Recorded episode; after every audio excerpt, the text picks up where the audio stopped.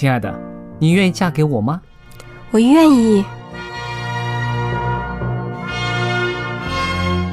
老公，我们要有小宝宝了。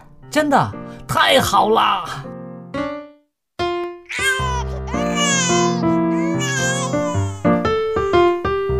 妈妈，妈妈，看我画的画，好看吗？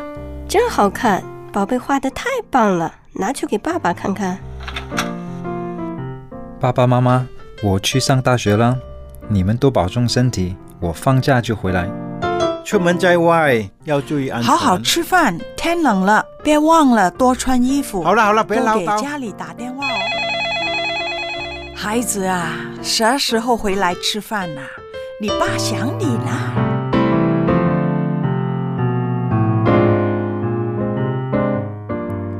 好，明天就回来。家人，给我生命的人，与我共同生活的人，与我分享喜悦的人，也是给我带来麻烦的人。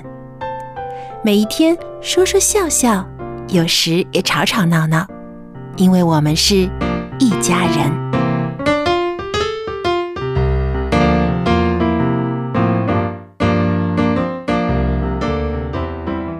听众朋友们，大家好，我是肖佳丽。今天呢，我们又有一家人的节目要跟大家见面了。我们在我们的播音室里面呢，有几位好朋友在这儿，大家跟您打个招呼啦。大家好，我 Billy。大家好，我是 Jerry。大家好，我是陈宇。欢迎听众朋友收听我们的节目。那今天呢，我们在一家人节目里边呢，我们大家一块儿探讨一下呢，就是现在社会呢，啊，网络成瘾这件事儿。我觉得啊，很多时候呢，家里面吵吵闹闹的，其中一个呃因素呢，就是小孩子该吃饭的时候不吃饭，啊，一直在打电动。有的人呢是晚上该睡觉的时候不睡觉，一直在看电邮，在回电邮。于是呢，家里的其他人呢就有意见了，成为一个争吵的原因。那我们知道网络的这个发展呢，带给我们人很多的方便，但是呢，也确实搅扰了我们平静的生活，是不是呢？的确哈，我就觉得这个网络哈，这个成瘾这个哈，这这个现象哈，怎么样算是个瘾呢？如果我们用《说文解字》来写这个这个文字哈，这个“瘾”字，中文字这个“瘾”字哈，嗯，它是有病字边的，对，哈，这是一种病。好，而且这个病呢还是什么隐藏 隐藏的起来的哈，不是很明显的这种啊。那在这国际上来讲，讲到这种网络成瘾的时候呢，实际上它已经把我列为一种算是一种呃是精神病吗？精神病，已经国际已经认认同了，嗯，好是一种的病了。那他也把它列为这个像就像烟毒啦、酒啦等等啊，好那种会让人成瘾的这种东西，它的确网络。没想到这个就这个网络会变成这个样子。那但的确，刚刚这个佳丽提到的哈，网络带给我们很多的方便。那我们看看我们周遭的人，只要有网络的地方，当我们觉得网络带给我们生活哪些方便呢？现在的新闻很方便啊，随时随地可以得到新闻。嗯，再来呢，呃，现在的这种的电商网络买东西哈，也非常方便。哎呀，随时可以买东西。我发现到现在人买东西是太方便了。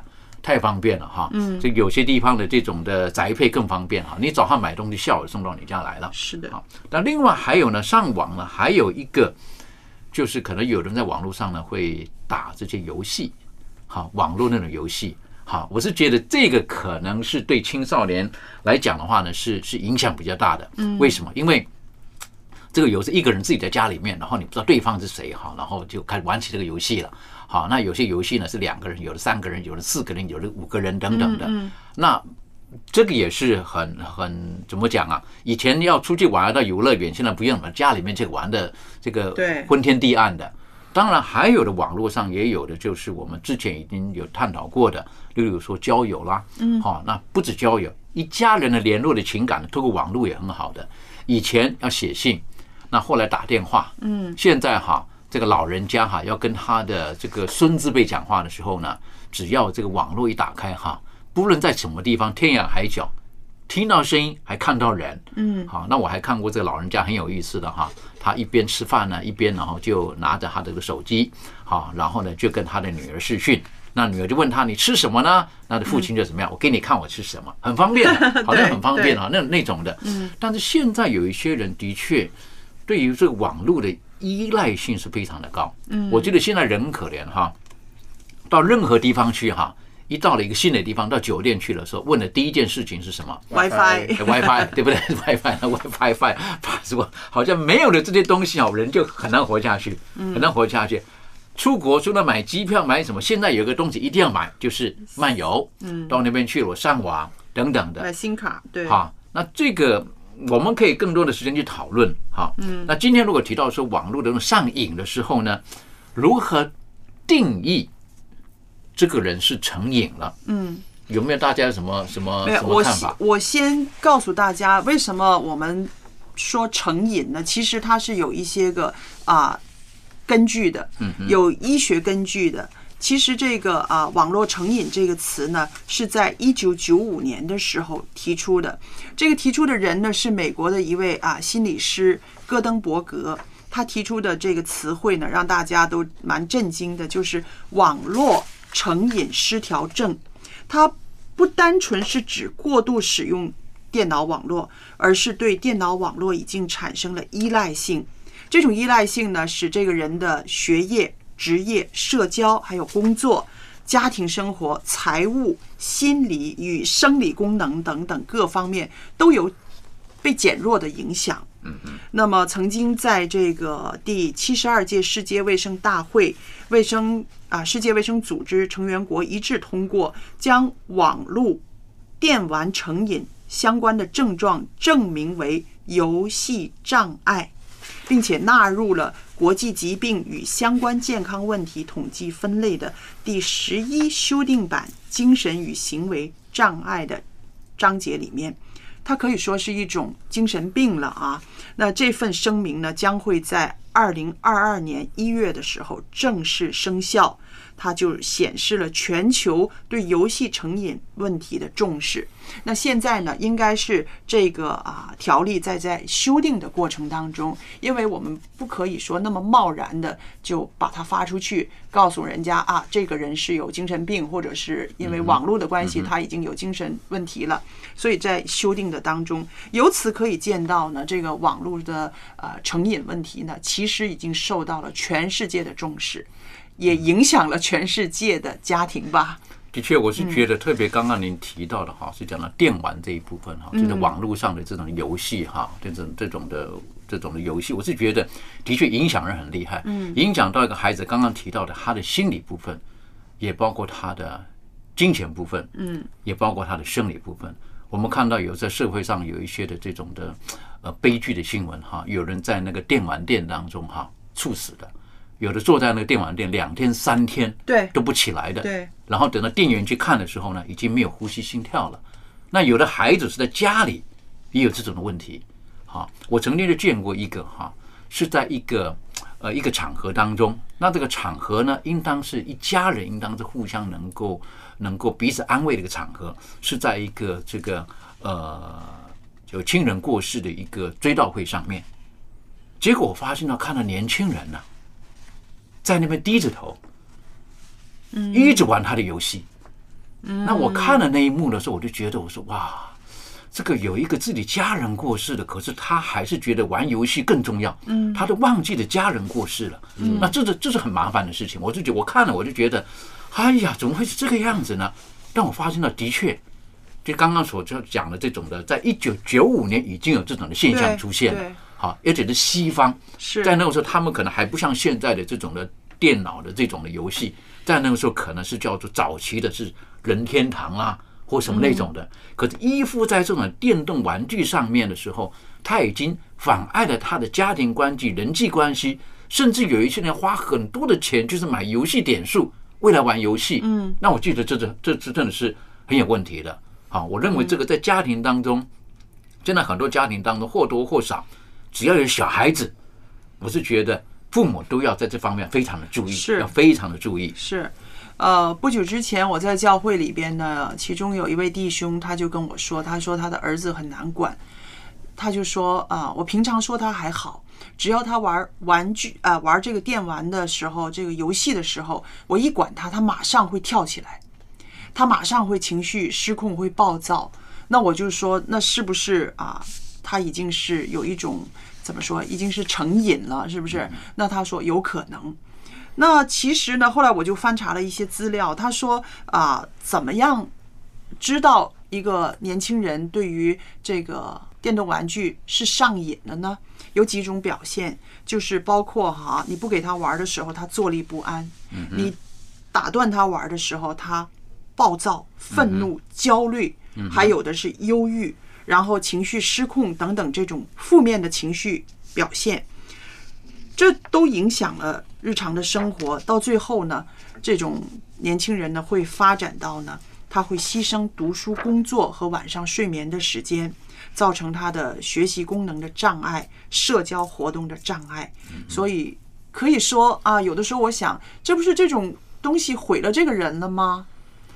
呃，这样吧，嗯嗯，这个电 讲这个电电玩啊，啊，本人呢从小就玩到现在了啊，就是在这个像刚才毕丽你说什么任天堂啊，其实还没有任天堂的时候，我们已经在那个苹果二的那个、哦，苹果二那个电脑，当时是要几千块钱才买到一部电脑，其实玩一个很简单的游戏。啊，当时呢，不是每家都可以负担得起的。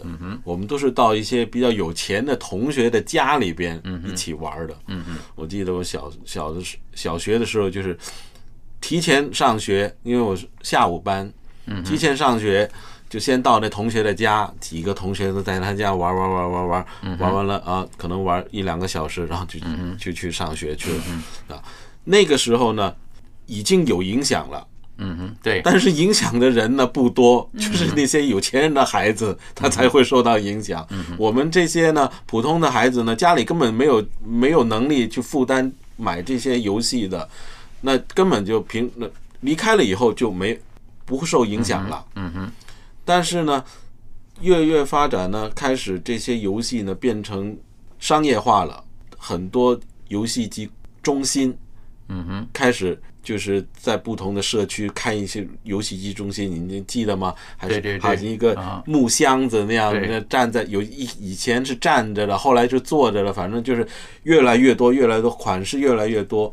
那现在发展的为什么那么影响那么大呢？因为这个我们叫手游啊，对，这个影响是最大的。因为以前呢，你要玩游戏，你要上街，你要去付钱，你要去每一每一局你还要往里边嗯嗯，扔钱进去的。那这个尤其小孩子，那那个金钱对他来讲是受控制的，对，时间也受控制的，地点也受控制的，尤其是穿校服不可以进去这些、这些地方的。那现在呢？你看呢？坐车他在玩，下课了，学校中午午饭的时候，这些年轻的学生呢，学校里边不能用手机嘛，他就站在学校的门口啊，嗯哼，在那玩电玩啊，或者是到附近的商场，嗯哼，不吃饭就在那玩电玩了。回到家，当然没有大人看着的，也就完了。所以这个影响，现在的影响是比以前更更广。对，尤其现在这种的游戏哈，或者是这种网络上的这种的，呃，这种这种的，就是就手游哈，是举手可得，哈，免费的。当然，这个那个游戏普通游戏可能真的是上瘾的人，他可能不一定会玩。但我觉得是上网这个成瘾的这个呢，刚刚提到是游戏之一而已啊，游戏可能是会很很吸引人，特别是青少年。哈，或者是甚至大学生都有哈。我曾经看过大学生他们那个打那种电，他们称为了电游哈，电玩哇，那个打的那个电竞啊，他们电叫做竞电，竞，电竞对电竞，嗯等于说那个宿舍跟宿舍的门都打开了哈，然后这里打那里打，喊来喊去，喊来喊去，躲来躲去，哈，跟打仗似的是不是打仗？现在现在还有专业比赛，专业比赛是不是？嗯有赞助商啊啊，对，我哎呀，讲到这我不晓得到底好不好，是不是？最近说有一个小孩子说，因为打电玩哈，打到然后就变百万富翁了。对对，好然后家里人就不反对了，然后家里就赞成不反对，这个这个现在这个我不晓得到底对还是不对。可是，一般而言，的确，在这个电玩当中，如果是影响到一个人的正常生活、正常的社交生活，甚至他的作息，影响到他的生理、心理，我就觉得这个就要去思考了。像刚刚这个家里提到的，父亲要请孩子吃个饭，可是打断了孩子在游戏，孩子都会有那种很负面的情绪出来，我就觉得这就不健康了，嗯，对不对？这个已经影响到一个家庭里面正常的运作了。是的，好，那那孩子如果这种表现的时候，我是觉得这这个这个需要去思考了。那怎么样会不小心会变成网络成瘾呢？我觉得很多的管道，有的时候很难控制的，很难控。像刚刚这个 Jerry 提到的，小的时候到同学家，是不是？是啊那现在的学校的时候呢，哇，他们还会同辈啊，对同对不对？他们的同才当中就会彼此介绍啦。哈，我记得以前呢，不只是这个早期的时候哈，某个游戏它还有专门的破解的书给你看的，还要花钱买那个书来看的，怎么过关的，怎么教你怎么做的，是不是？嗯那现在呢是有各种的这种的媒体，他会教到你这个事情。然后最可怕的是，当你进入到那个地步的时候，他会告诉你，你可以变得更加的强大，是不是？我可以给你特殊的武器，你要氪金，对不对？你要你要对付那个这个魔王，你可以对付他，花钱一百两百，你有这个武器就可以对付他。然后呢，这种的征服的心，他他就觉得说，我我打不过他，我来花钱来买个武器，我就打过他了。那在金钱上面，可能有的孩子一不小心，他会控制不了。有的人花很多钱丢下去，就是为了买这些要过关的宝物啊，称为宝物。那再来呢，他习惯打打杀杀，习惯去对付人，习惯去消灭人的时候，我认为那个对他的心理成长是负面的。嗯，因为他一直觉得就是我要赢，是我要赢，我要赢。那那我是觉得这个对一个孩子的成长，我个人觉得并不是很健康的。不知道陈宇你比较年轻一点，这方面你有没有什么可以跟我们分享的？嗯，呃，首先我觉得就是我们刚才说网络成瘾，我自己我自己曾经也有打游戏打的废寝忘餐的经历，也试过。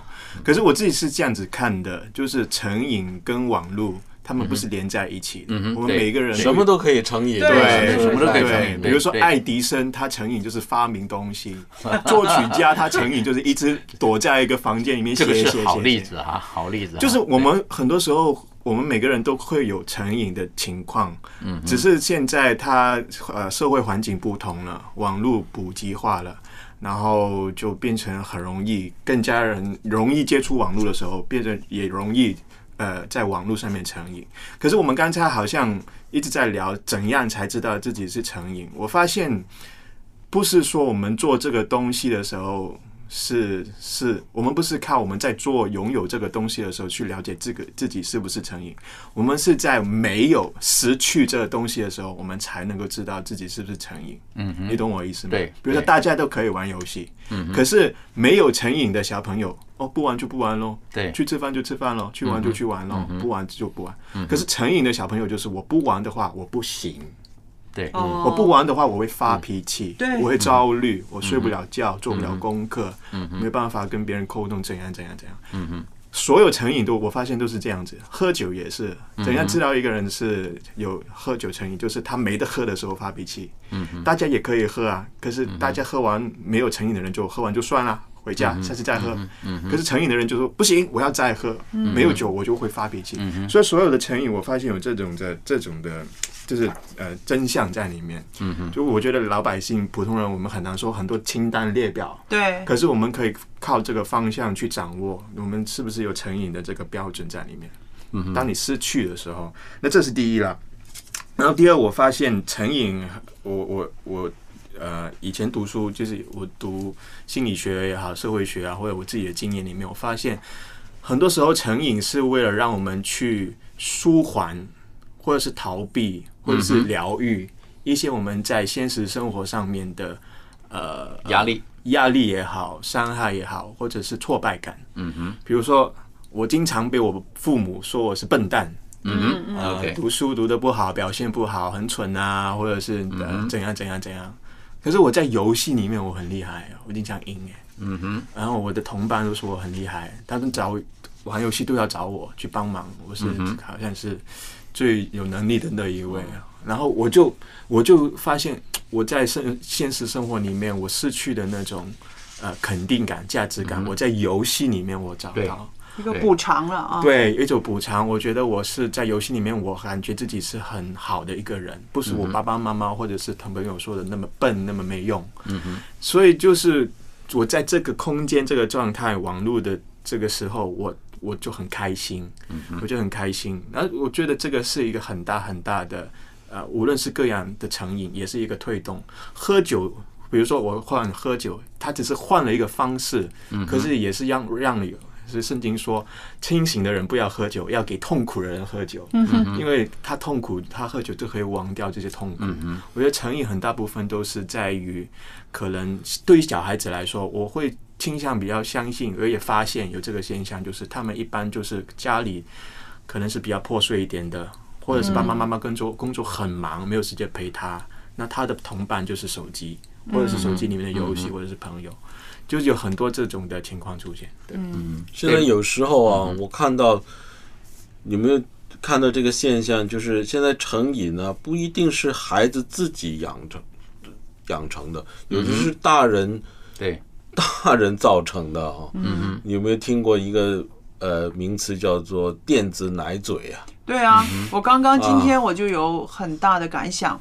我过马路的时候，就看着一个爸爸推着一个婴儿车，那车上小孩也就是一岁多，那小孩手里面抱着一个 iPad，嗯哼，在在平板啊，在平板在 iPad，对，我就觉得这是为什么他爸要给他这个？后来我看一看，可能是因为他爸要带这个孩子，对，怕他很吵，怕他很闹，所以呢，就是在马路上他都给他一个这样子的。这个正正就是我爸以前小的时候做的事情。我跟我妹妹一，就是我跟我妹妹是很好。很很喜欢找我爸爸妈妈说话的人，可是我爸爸就是很讨厌别人说话的人。然后我们一说话一问问题，他就会开电视，叫我们坐在那里安静看，不要找他，或者游戏拿给你自己玩，专心玩，不要不要不要吵我这样子。所以也也有这个可能，我们是被动养成的。嗯，对，所以这个电子奶嘴其实也也影响了小孩子的一生。那我们现在听一首诗歌，诗歌之后，我想。大家想一想，为什么亚洲啊，这个网络成瘾啊、电玩成瘾会比欧美还要多？嗯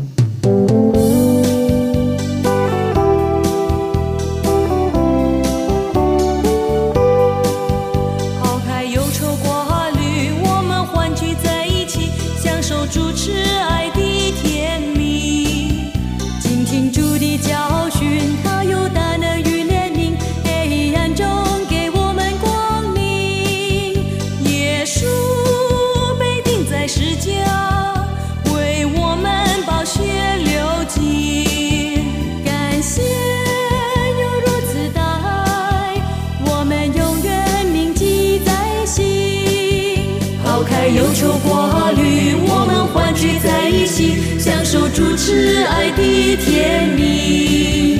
倾听主的教训，他有大能与怜悯，黑暗中给我们光明。耶稣被钉在十架，为我们把血流尽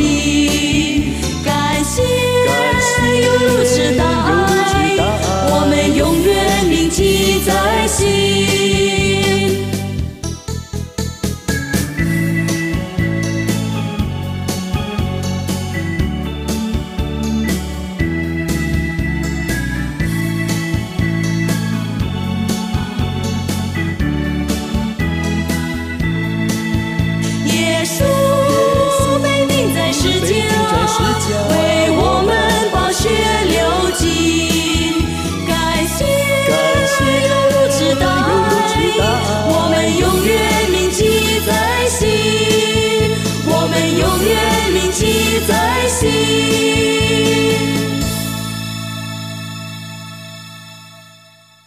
我之前呢看了一个资料，让我心里面呢找不到答案。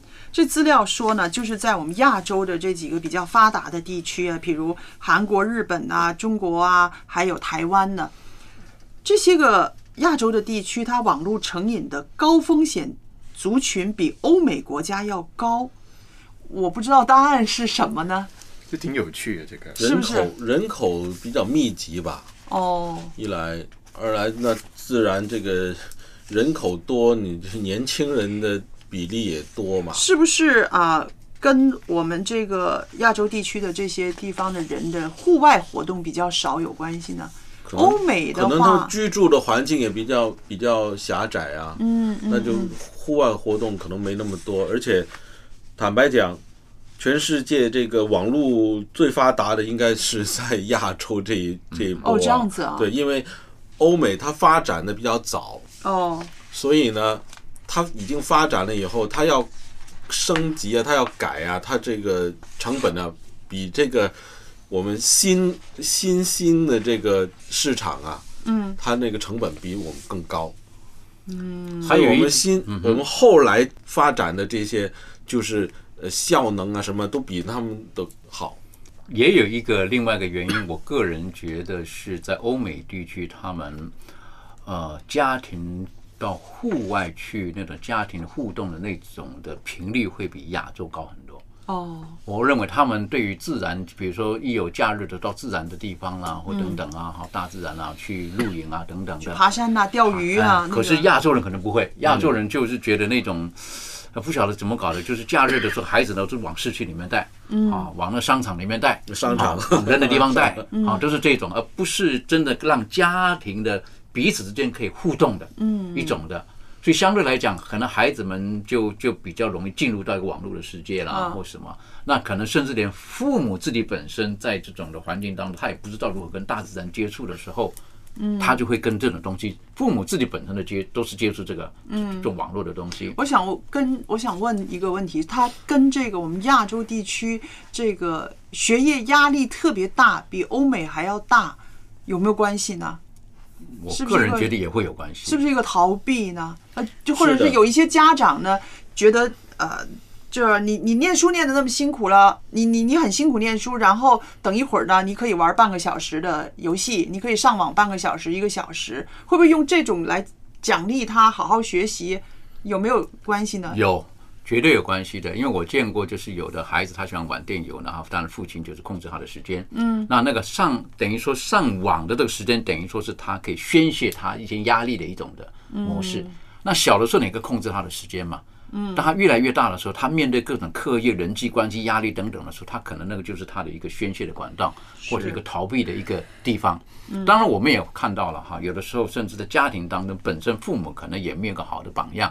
我见过那种家庭，就是一家四口出去吃饭的时候，那吃饭中间呢，家人之间并没有什么互动的。嗯啊，为什么？各自拿各自的手机。啊，家人就在旁边，可是各自还是拿各自的手机，在跟各自的朋友圈在做什么事情。那相对来讲的时候，我认为家人是出去了，可是那个家庭的关系是是并没有建立起来，对，就是很麻烦。反而大家的关系都都是透过网络在建立是。但是我觉得现在呢，已经开始有一些人有觉醒了。譬如有一些朋友在要聚的时候呢，他们约之前已经说要交手机的，嗯，要交手机是不是？然后中间呢摆一个有一东西，些餐厅他也呃实行这种，是不是很有啊意思的哦？大家一坐下之后，先把手机要搁在中间呢、放在中间啊，然后那个动作让人觉得很搞笑。其实这个东西是你可以控制的嘛，是你的东西嘛，就像你的钱包似的，你不打开，谁能打开它，对不对？可是要都交出来，才能够这一顿饭的时间，大伙儿可以比较投入，比较啊、不受它的干扰。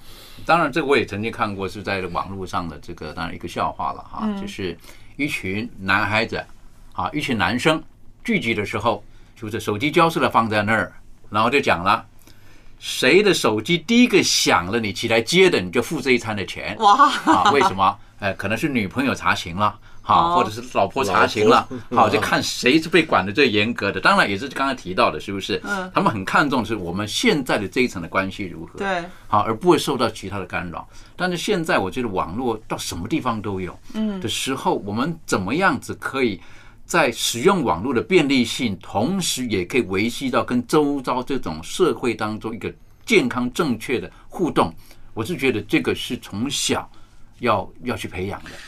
不过说到为什么啊，欧美地区好像没有亚洲地区厉害这个、嗯这个情况，我的确也同意，就是呃，那个原因不是单一的，的确是那个人口密度啊、社会环境啊、我们民族性格那个文化，嗯也是很有很很默契的关系。比如说，我我比如说以香港为例子啦，香港也是个城市，是不是？嗯香港很有趣的地方就是说，你说它，你说它房子很多很密集，对，可是同时间，如果你想要去的话，嗯很多很很漂亮的大对大自然的地方，你随时可以去。嗯哼。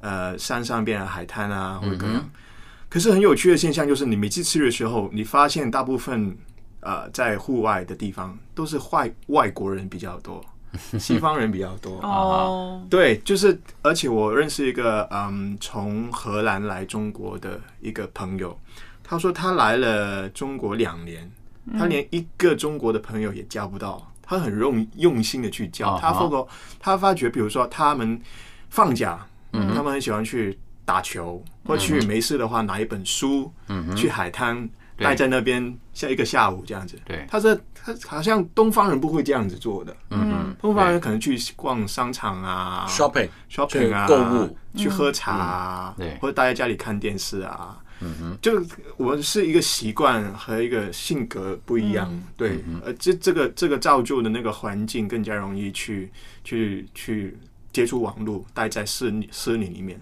第二就是，的确我们家人就是人与人之间那个互动也也也很大影响，嗯，就是外西方人他们比较是很直接的沟通的，嗯哼。一些人，他们很很多很多东西都会很很自然的交流。可是东方人很讲求就是礼貌啊，呃，不要尊重对方的私人空间啊，嗯有很多东西你要想清楚才说啊。这种的这种的文化性格背后就就变得让人是倾向于比较内敛一点的，嗯，对。就很多东西就变成你。可是你打电动啊，网络的东西，你不需要内敛很直接你不需要内敛，不需要想，你爱做什么就做什么。对，所以可能那种需求变成就转移到网络上面。嗯哼。我觉得是是这方面，而且环境呢、你你外外国很多很多时候你，你房间后面有马路可以踩滑板啊，或者是种种花或者怎样。你香港或 或者是城市的地方，一般人口密度很多、很大、很很很密集的东西是很难做这种东西，对就是各方面原因也会。嗯，对。那我想说啊，这个宅男呐、宅女啊，跟这个网络成瘾其实有没有关系？他一个人很宅，未必代表他成瘾，是不是？你们怎么看呢？宅呢就是一个瘾了。哦，我觉得宅已经是一种瘾了，就宅在家里不出去，他已经是对，一个已经是种瘾了。不能说他是他的性格嘛，呃，对啊，我但是啊，宅这个名词，这个宅御宅族嘛，嗯这个啊来自这日本的嘛，对，它本来就是它一种一种一族 一族人嘛，就一一个一一类的主嗯。一一类的人呐、他是很专注一些动漫。嗯哼，或者是一些电子、嗯网络、有电玩，主要是这几种，啊哈，不是说音乐啊，嗯。没有人说玩音乐的人是宅男、宅女的啊，就是就是喜欢玩电玩、看漫画书，嗯哼，啊，然后呢，看来就是这些吧，就是这些，或者是看看录影带，这些东西色情的录影带，这些东西他不用跟人有什么互动，对。是不是？他想要做什么做什么，但是又是可以触及到很多的领域、很多的部分，所以所以他就可以宅在家里面，可是他，觉得他活得很好。觉得他那个主导权嘛，他那个他握着那个主导权，但是他们这些人，他们对他们认识的东西，他们是很专很专注注的，对，很呃，而且那个呃，花很多钱，嗯哼，而且他对那些认识啊，他都很深入的。但是相对来讲，如果我们说一个健康的人际的社交关系，可能他们就比较薄弱了。对他们个在这方面对对于表达自己就比较呃难困难一点。对，是因为先表达自己困难，所以进入宅族，还是 进入了宅族之后自己更表达的困难了？其实这个这个真的这个真的是可能要专家去研究，但是哦。我自己个人感觉是他的性格本身内本身的，性格就让他用这些东西，他才到得到他的满足感。嗯，如果他没有这些东西，他又交不到朋友，他可能对对面对一个人，他更不敢说话，不哦不懂得表达自己。但是他对着一个布偶，嗯啊那个模型，他就可以很专注的去去雕刻啊，去上色啊，他可以花很多时间在这些事情上，他就得到不知道不不一定过，我觉得这有的时候啊上瘾呢、不一定快乐的，嗯，大家。我我这种想法可能不是大不一定大家都呃认同啊，就是因为瘾这种东西啊，有的人痛苦他才觉得是瘾呢、嗯哼，有的你所谓的什么是他痛苦了才是觉得是瘾，有一些人他是他这种瘾呢、不一定是不一定是快不一定是快乐的，那是痛苦的。我我举个瘾一般来讲到那我举个例子就是他瘾了，就是说你他控制不了自己，对对，不能没有，他被那个控制住了。像刚刚陈宇说到哦，他没有了就不快乐，那这个就是所以不一一种病态了。定是那个不一定是快乐的事情。有一些人要做一些不快乐的事情。对呀、像我不从来不打电子游戏机，为什么呢？我一打就输，他会输他三天两天，我就不打了。我心想，我老输，我这心情不好，我干嘛还去玩这个？所以我就从来就没有这个欲望打电但是子游戏。有的人他就是想重复、重复、重复，不断重复这这种。那除非是说你是很好胜，你就想打赢他，对啊，你分但是数高过但是他一直都不能赢。对呀、不能赢还但是他还是一直在重复做这个事情，这也是一种瘾来的哦。那你这么讲的话，简单来讲，如果有如果有的人他吸毒了，就是这个样子，就是这样。他知道毒是不好的，可是他对啊，他很脱不了。痛苦的，很痛苦，他脱离不了。很痛苦。是不是？你的意思就是说，他发现自己摆脱不了那种需求，嗯，自己没力气去控制那个情况，嗯，那种无力感让他觉得很痛苦，嗯嗯，嗯，他知道这个是不好，在破坏他的生活，但是他已经控制不了了。对，对但是在当下，比如说他吸了毒之后，当下的感觉是好的，嗯。可能有一些的宅族，当下他在那里玩的这些东西的时候是好的，可是他内心痛苦的，因为他觉得我应当走出去，跟人建立这个关系，他还是会觉得孤单的，还是孤单嗯还是觉得孤单的。所以网络实际上成就了不少事情，可是没有善用好这个网络的时候，的确对一个人格，他无论身心，可能都会造成一些负面或一些伤害的。嗯，是水水能载舟也能覆舟的道理。对，所以我在这儿呢，我觉得，哦，我想提醒一下做家长的啊，爸爸妈妈们。那我们如果是遇到家里面的孩子，你看到他有这个网络成瘾的这个苗头的，我们不要用表面的什么拔掉啊、电门啦，或者是隔离啦或者是断绝等等这种啊威权的做法，因为那只是表面的或者是暂时的。其实小孩儿他可以向外发展的，是不是？对，这而且呢，你这种动作呢，哈，让他对这个亲子之间的互信呢，是完全的会这啊完全会。刺激到他，是不是做出一些很危险的事情的？是的，所以我我我觉得呢，这个网络成瘾呢，是因为孩子们这个与真实世界的互动关系，它有一个断裂。失联所造成的，就像你刚刚所说的，他在这个真实世界里面，他得不到的一些事情，他才跑到那边去的。所以做父母的呢，更应该小心，应该怎么样把它和人群再连接在一起啊，再重新的把它带到真实世界里边的人事这个互动中呢，让他能够找到乐趣。这个是一个啊，帮助孩子的一个关键。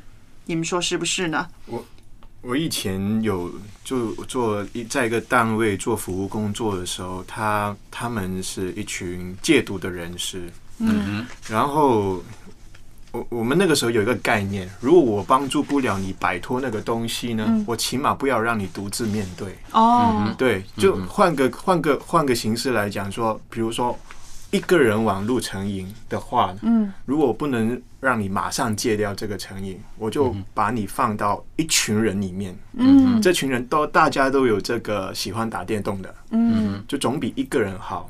对，因为比如说我其实我在找一种同伴的感觉啊，哦被认同的感觉。那如果我把你放到他可能他社交能力也也不好的，嗯可是放到一个群体里面，这个群体大家都喜欢打游戏的时候，你互动就自然出来了。嗯哦，你这样子打哎，哦，你有这个招数，哎，你有这个这个这个这个工具或者怎样，那个交流就出来。在这个过程当中，慢慢你那个下社交能力就慢慢可以培养出来。哦所以有一种种概念，就是说，啊呃，很多就是做这个戒瘾的其中一步，就是把他起码让他拉出来，不要让他是一个一个人面对，呃一个孤独的状态，嗯。然后先把他让出来。你可以让他继续打，或者有些家长是陪他一起打。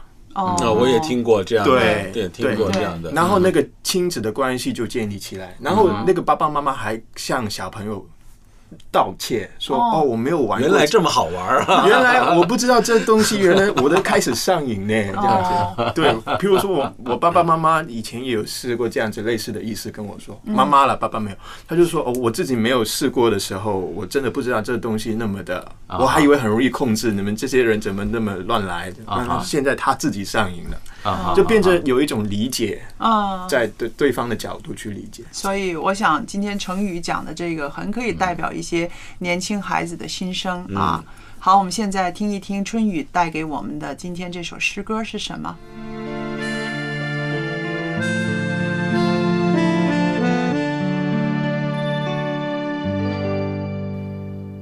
各位亲爱的朋友，我们今天要听的这首诗歌，名字是《时刻需要主》。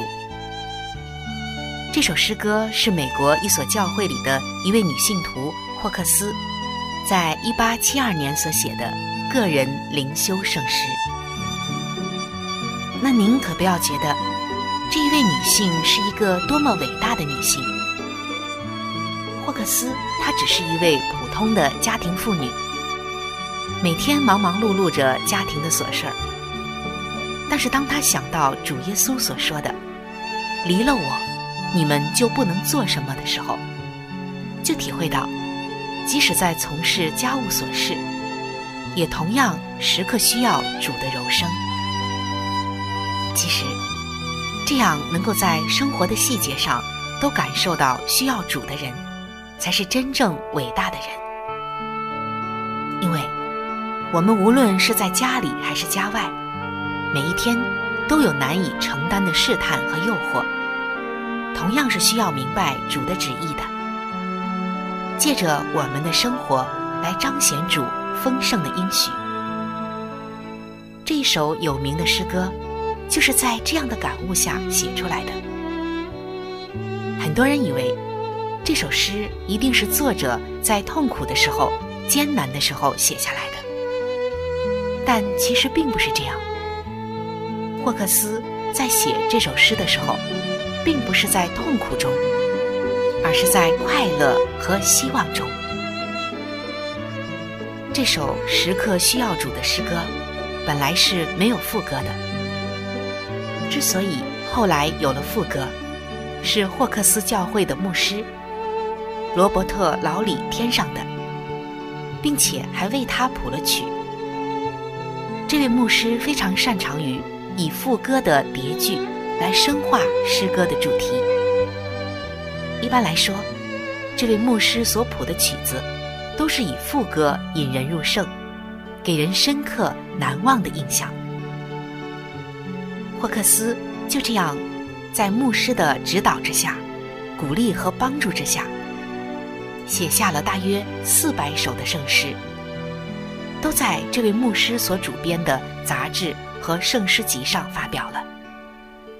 但是只有这首诗歌，由于它的主题亲切、词句淳朴、曲调深沉，被信徒们广泛的唱诵着，成为了一首不朽的名曲。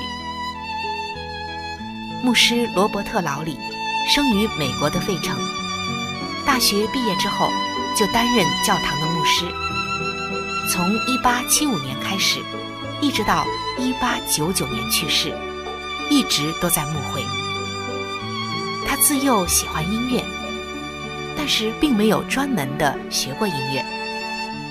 直到他41岁之后，才致力于福音音乐圣诗的编写，并自己作曲配上和声。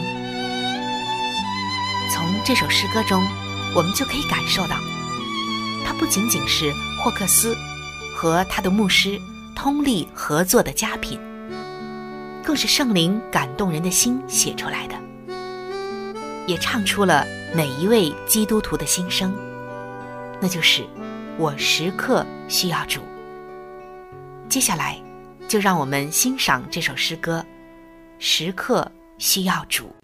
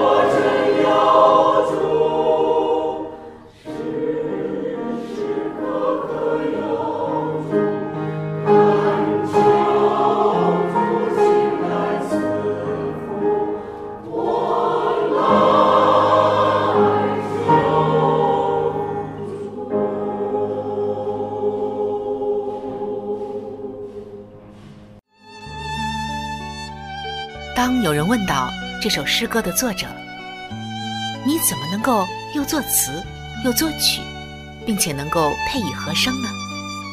你是怎么办到的呢？作者回答说：“我也没有什么特别的办法。有的时候，音乐的曲调在我心中出现，而词句也随着出来了，词与曲就配合得很好。”我常常注意着自己的心境，无论是在家中，还是走在街上，任何事物触动了我的灵感，我就马上抓住它，把它记录下来。我有时在报纸的边上，或者旧信封的背面，就把我的灵感记录下来。我觉得我的头脑就像是一架常常转动的纺车，从其中流了出来。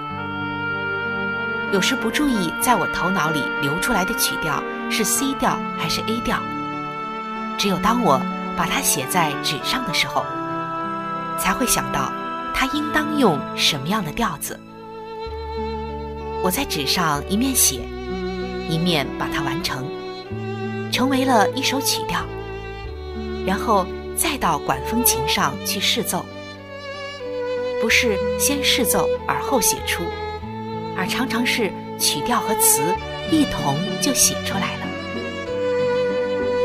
有的时候，我宁愿写赞美诗，可以长期的流传下来，影响很多的人。因为讲到完之后，常常会被人遗忘。的确，亲爱的朋友，对于这位诗歌曲调的作者罗伯特牧师来讲，他当时讲到的听众只有一千人，而他所写的赞美诗，在多年以来，却有成千上万的人在颂唱着，在传播着。这就是圣乐的魅力。亲爱的朋友，在今天，你时刻需要的是什么呢？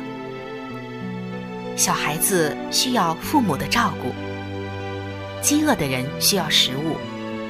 贫穷的人需要钱财，还有很多在各方面缺乏的人等着供给。但是，当你认识这位万有的主宰，就是主耶稣的时候，你就能明白，拥有耶稣就拥有万有，他才是我们时时刻刻都需要的生命的救主。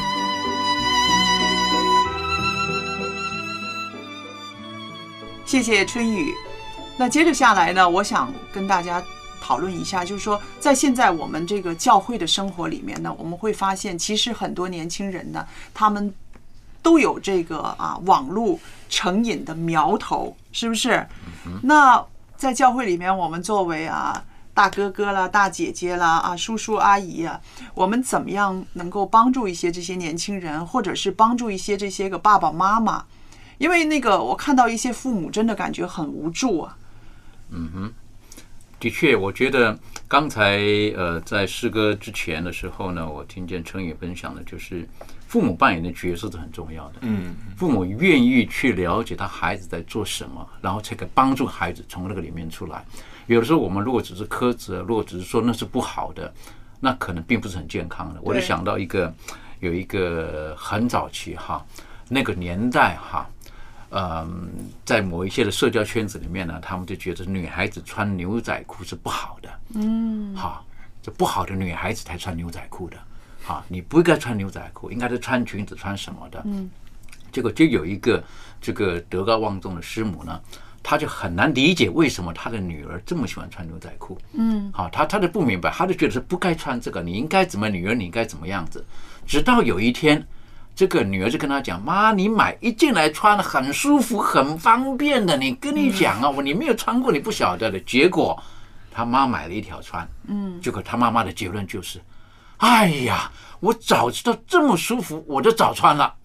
你你晓得有没有？他原来你晓得，有的时候我们父母，有的时候我们需要学习，把我们的世界开得更大一点，不能用我们自己的想法、我们成长的经验放在孩子的身上。”那我就觉得这么样的去帮助年轻的这个孩子们呢，呃，可能是好一点的。嗯，那如果我们自己没有能力的时候，像刚刚成宇讲的，可能我们要请一群人、一群朋友，好，他们同才或什么一起帮助的。因为我本身在玩游戏方面呢就很笨的。好，我记得有一次我跟我的外甥哈，两个外甥在一起的时候，他们还很小。是不是他们看着我无聊？是不是坐在那个地方？他们说：“来啊，我们跟你一起玩了玩游戏啊，那样子啊。”那我那时候那个任天堂哈，我一拿到手上的时候，我都不晓得左右手那到底该怎么玩的哈，是不是？然后我是到底看哪一个，哪一个是我，哪一个是你啊？那样子啊，是不是？我还看不清哪一个是是不是？后来结果他都受不了了，是不是？他就讲，他说：“趴下，趴下。”我是怎么趴下那样子？我保护你，我保护你，趴下，趴下那样子啊，是不是？那我很大的挫败感对我来讲，你晓得，完全搞不清楚这个东西。我就玩了那一次，我一辈子玩那一次，我没有成就感。嗯，当我发现那个孩子在那个地方呢，他找他的成就感，为什么？因为这个孩子在家里面他是受到很大压力的，嗯，妈妈管教非常严格的，严格他的孩子他好像在游戏当中他找到他自我，那只要坐在餐桌上，他做任何的事情一无是处，嗯，在那个时候，那我就发现这个孩子大概真的就是只有在那边找到他的世界。可是我很想跟他的妈妈讲，实际上孩子很多时候不是用这种教养的。只要稍早，一粒饭粒一掉到桌子上、桌下，有没有？立刻把孩子的椅子的转过去，让他面壁。哇，我我觉得这个孩子难怪他就那种挫折感有没有？最后在他的电玩当中，然后他就说。我我我保护你，你看，我保护你，是不是？对 不对？那我我跟你讲讲，哎呀，糟糕，你妈妈这么对你，我没办法保护你，是不是？可是，在那个时候，他会表现他英雄，他说我来保护你。嗯，所以有的时候，的确，电玩当中，我们明白之后会晓得，可能它是一种逃避，可能它是一种他的一种的情绪的那种舒展。那我觉得，我们如果是年长的，我们看到这种情形，孩子成瘾的时候，嗯，我们要有一种同情的心，对，然后要理性的，然后要更大的爱心去帮助这些小孩子。为什么我提出这个问题来呢？因为我知道哈，现在我们的教会生活其实受到挑战，有很多比较啊啊严肃的呃长辈们会说，这个东西就是啊让你败坏的，这个网络的东西就是让你啊啊被捆绑的。我觉得这样子越这样子说的话，我们教堂里面年轻人会越少。越反叛，是不是？所以我觉得啊，应该啊，在教会里面也应该有一些支援对，啊，无论是支援这个家庭，还是支援这个孩子，都应该有一些个力量去给他们，是不是？那我最后呢，也愿意跟大家分享一个经文，主要是跟我们的年轻的孩子们，因为啊。圣经里面有讲到，我们要爱惜光阴，因为现今的世代邪恶。我们不是说网络世界是邪恶的，但是呢，如果你被它捆绑了，你失去了自己的生活，你失去了自己的啊自我掌控的能力，失去了家人之间的互动和爱，那其实就是被这个东西呢捆绑着，使你呢成为那个。